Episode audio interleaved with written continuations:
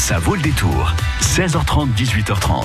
Vous n'avez plus de sous après les fêtes. Lecteur Fauché, réjouissez-vous. Marie Michaud propose trois coups de cœur en livre de poche. Ben oui, Marie Michaud de la librairie Gibert à Poitiers, trois coups de cœur à petit prix sur le thème partir à l'aventure ou prendre un nouveau départ. C'est bien pour le mois de janvier. Jusqu'à 18h30, ça vaut le détour. Bonjour Marie. Bonjour. Les fêtes se sont bien passées. Très bien, Bon, merci. merci de nous avoir accompagnés tout au long de ces vacances. On vous retrouve pour commencer euh, l'année. On se dit, tiens, avec qui on pourrait commencer l'année de façon sympa? Marie Michaud, voilà, Gibert à Poitiers. Eh ben voilà, merci de l'invitation. Alors, on commence par quel premier coup de cœur? Eh ben, on peut commencer par Une vie pour l'impossible Ouais. de Christine Jordis. Euh, Alors c'est paru il y a déjà quelques années, effectivement. C'est euh, maintenant donc en folio, en collection de poche, et c'est un roman que j'ai lu donc euh, il y a oui peut-être maintenant cinq ou six ans et que j'avais adoré vraiment et euh, que je continue à, à- à conseiller avec grand plaisir. Ce, ce livre m'a fasciné. C'est le c'est un livre autour d'un d'un homme, euh, Henri de Faucancourt. Et Ah, c'est mon oncle? Non, Henri de Fauconcourt, je trouvais que c'était classe pour dire que c'était mon oncle. C'est- classe, c'est classe. Excusez-moi. non mais alors donc votre oncle Non, c'est pas vrai, c'est pas vrai. a eu vrai. une vie assez extraordinaire Oui, et c'est ce qui fait que j'ai vrai. euh, vraiment beaucoup aimé ce livre. En fait, ce, ce type euh, a eu mille vies. En Euh, une. En une. Il a commencé, euh, il est né dans le nord de la France, il a fait partie des, des rares exilés euh, euh, de la Première Guerre mondiale, puisqu'il a dû quitter les théâtres des, des batailles. Il a été pensionnaire chez les Jésuites. C'est une vie euh, en elle-même. Oui. Euh, il a été euh, militaire en mission d'abord dans le désert, dans le désert druze, c'est-à-dire en Syrie, et à ces druzes, il leur a appris à nager dans le désert. Mhm. Voilà, voilà, voilà. il fallait sûr. déjà en avoir l'idée. Euh, il est parti ensuite toujours militaire dans l'Algérie coloniale. Il a rallié à ce moment-là euh, l'armée de libération, puisqu'on était à la Seconde Guerre mondiale. Il a rallié l'armée de libération. Il a été un des grands chefs d'une petite troupe à Monte Cassino. Mhm. Euh, euh, voilà, hein, on continue dans les choses quand même un peu hors norme d'un destin euh, du XXe siècle. Et là, bizarrement, il devient banquier en Touraine. Alors, On a un peu de mal à le suivre, hein, faut dire, hein, mais bon. l'histoire ne dit pas si la ville est la plus moche de Touraine qu'il ait jamais vue, Attention, vous allez vous attirer des, des ennemis, vous. mais en tout cas, euh, il se retrouve dans cette vie coincée, plan-plan, euh, pas du tout ce qu'il aime, pas du tout ce qu'il Ce est. qu'il a vécu jusqu'à présent, En fait, il fait trop ça- tranquille. Il fait ça pour euh, sauver l'honneur de la vie de sa belle famille. Vous passe Oui, les oui, détails, oui, bah oui, il faut qu'on puisse découvrir des choses Il en finit le par roman. se, par se libérer de cette, de cette histoire. Et là, il devient bonne du curé chez les Inuits. Chez les Inuits? Oui, les Inuits, vous savez, les, les, Oui, les les gens qui, vivent. Voilà, c'est ça. Mm. Et donc euh, là, il, euh, il devient l'assistant du du, l'assistant. Oui, je, je le dis un petit peu vulgairement, hein, mais mais bon, l'assistant du prêtre euh, chez les Inuits. Et finalement, à 90 ans, il rencontre le grand amour à son Ah. retour en France. Il était temps. Voilà, donc il n'y a pas d'âge effectivement pour aimer. Que d'espoir en ce début d'année. Et finalement, il va partir au Sénégal, finir sa vie où il va devenir fromager et moine. Ouh Non. là là. Alors, ce qui est extraordinaire dans cette histoire, c'est que vous allez me dire, mais euh, enfin, l'auteur, euh, Christine. Jordis, elle a exagéré Un quand peu, même. Enfin, oui. on peut pas y croire à tout ça. Mais le problème, c'est que tout ça, c'est basé sur l'histoire d'un vrai monsieur qui n'était la pas vache. l'oncle de Karine, Non, mais le oncle. père de l'auteur. Ah, dommage. Et elle s'est donc euh, basée sur tous les événements de la vie de son père. C'est assez extraordinaire. C'est vraiment à la fois un roman d'aventure. Mais attendez, quand est-ce qu'il a eu sa fille dans son histoire? Parce Quand que il si- était à Quand Tours. il était marié, bien sûr. Ah oui. savez. Mais oui, il a il a rencontré grand amour, non Mais en Ah, mais il bien avait, avant. il avait mais 60, pas avec son grand amour qu'il a eu 90 ans. cette- Ouais, Ah oui, mais ça veut pas dire qu'il n'était pas marié avant. Eh oui. ben, il a été marié. Mais euh, sans être amoureux. D'accord, bah, j'ai compris. Peut-être un peu amoureux quand même. Je veux pas après, après donner euh, trop de.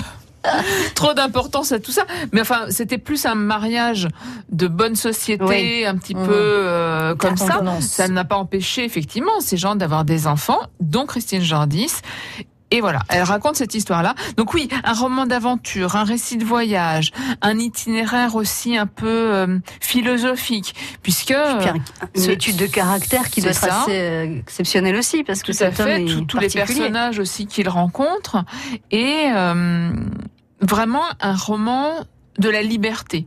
Euh, comment effectivement, quand une situation ne lui convient plus, avec laquelle il n'est plus en adéquation, Il décide de changer. il part, il, re- il repart à zéro, et souvent dans sa vie, il sera reparti entièrement à zéro, Mm. aussi bien financièrement que dans ses activités.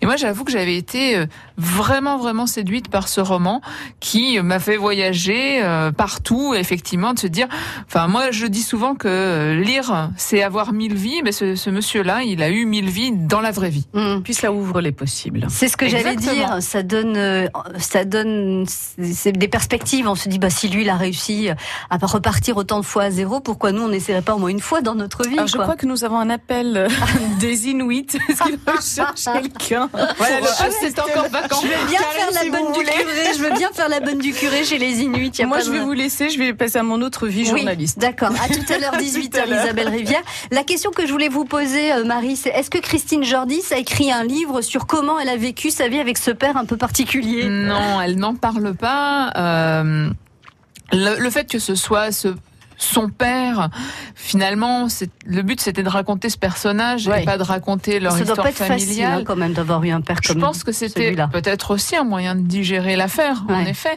Mais c'est euh, c'est un hymne à ce à son père. C'est vraiment une euh, une déclaration d'amour, de respect euh, pour euh, pour la façon dont il a mené sa vie. Hmm. Je crois que même si elle en a souffert, devenue adulte, devenue femme, elle a compris euh, pourquoi cet homme avait toujours euh, tout remis en question. Hmm. Parce que effectivement, il ne voulait pas rester dans euh, dans dans des dans des vies. dans des carcans, qui voilà, c'était la pas. liberté en, premier. En premier. Euh, ça s'appelle Une vie pour l'impossible. L'auteur c'est Christine Jordis et si vous voulez le lire euh, à petit prix, euh, vous pouvez euh, demander donc la collection dans, dans- chez Folio, euh, ou vous pouvez aussi demander la collection chez Folio en livre. euh, euh, pas neuf, mais En occasion. Occasion, merci. Voilà, Euh, Marie, ça vous coûtera encore moins cher. Deux autres coups de cœur à découvrir avec Marie Michaud de la librairie Gibert à Poitiers. Elle est avec nous jusqu'à 17h30 sur France Bleu Poitou.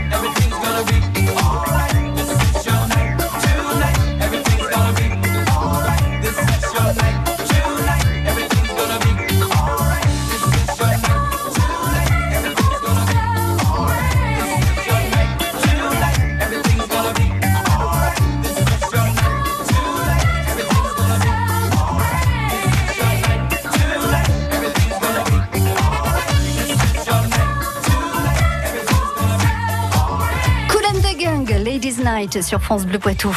Partenay, Bessines, Sauzé-Bosset, France Bleu Poitou dans les Deux-Sèvres sur 106.4. Marie Michaud de la librairie Gibert à Poitiers est notre invitée ce soir avec trois coups de cœur. Et Marie, vous avez choisi comme thème un nou- les nouveaux départs, les changements de vie. euh, voilà. Donc le premier coup de cœur, je vous le rappelle, si vous n'étiez pas avec nous, ça s'appelle Une vie pour l'impossible de Christine Jordis chez Folio. Euh, L'histoire du papa de l'auteur qui a eu mille et une vies. Je trouve que c'est très bien résumé comme ça en une seule avec euh, des étapes toutes très différentes les unes des autres. Le deuxième roman que vous avez euh, choisi euh, comme coup de cœur, euh, ça s'appelle Ma vie dans les Appalaches et c'est signé Thomas Rengrove. C'est ça. Euh, alors du coup, c'est plutôt un récit euh, à proprement parler qu'un roman, puisque rien n'est inventé dans cette euh, histoire, même si c'est raconté avec une belle langue et une belle écriture.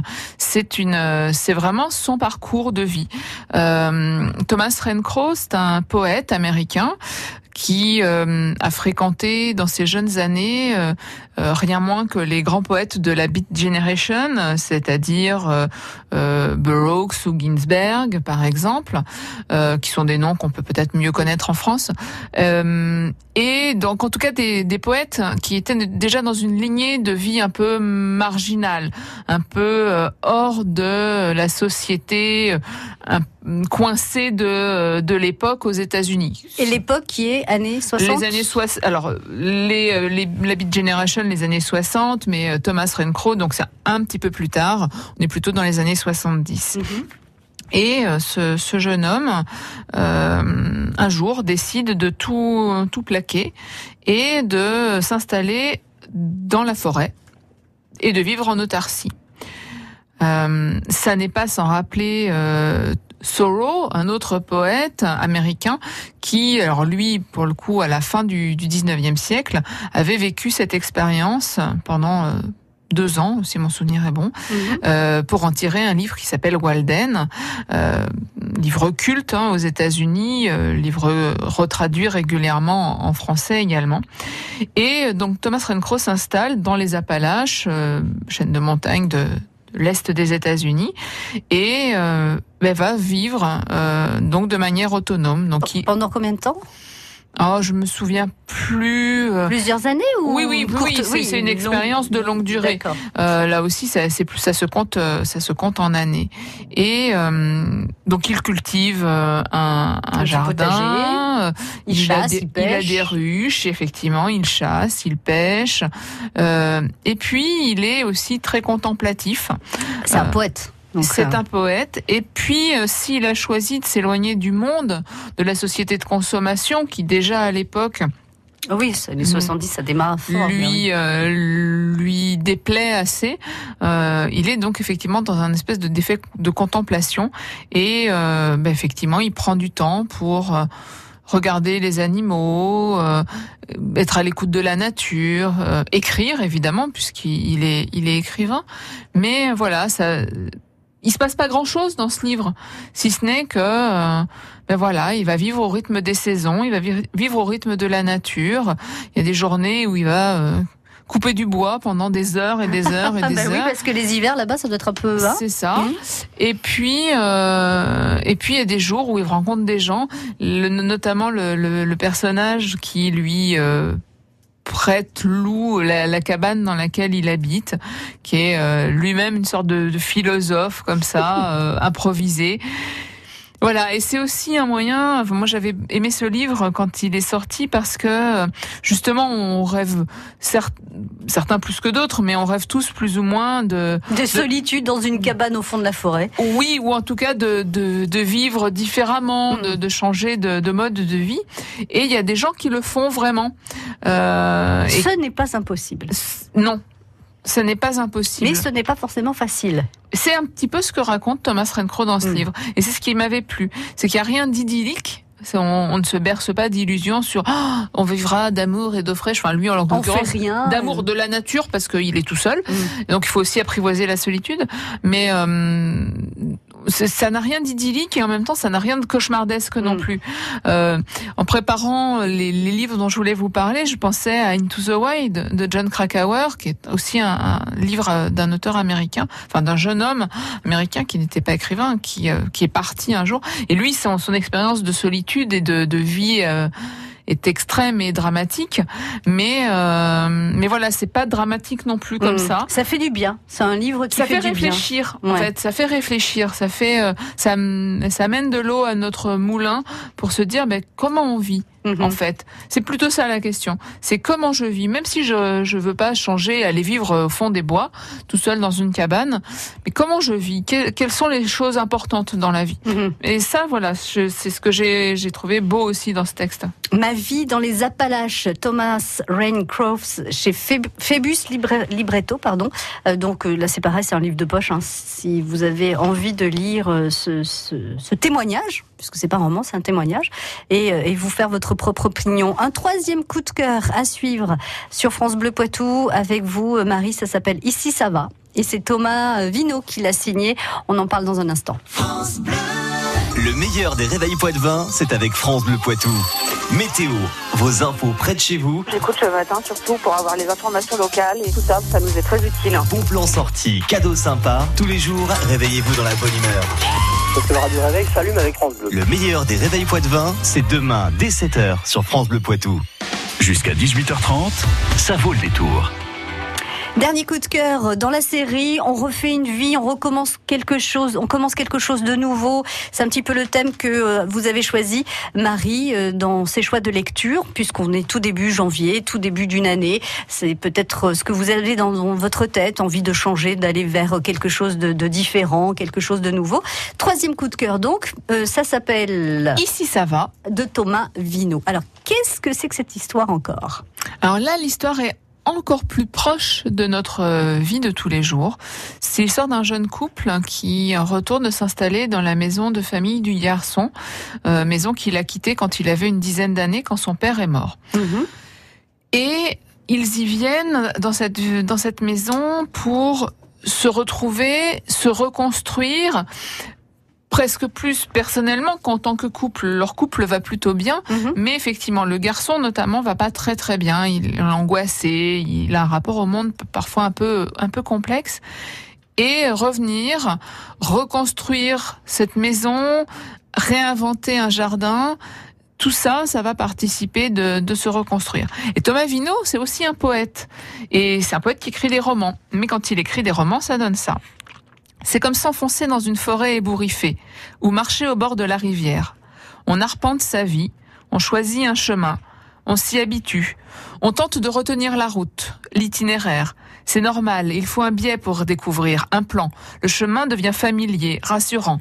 On élabore nos propres repères à partir de ce que l'on connaît, mais on ne connaît rien. Les vrais ignorants ignorent leur ignorance. C'est un peu comme voir le paysage par une petite, petite, toute petite fenêtre.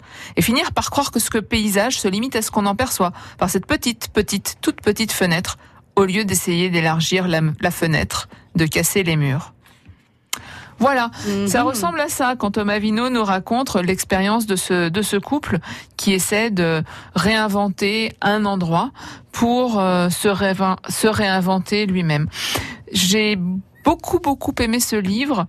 Je pense là aussi peut-être plus pour euh, ce qu'il nous procure comme émotion, ce qu'il nous, euh, ce, ce à quoi il nous renvoie.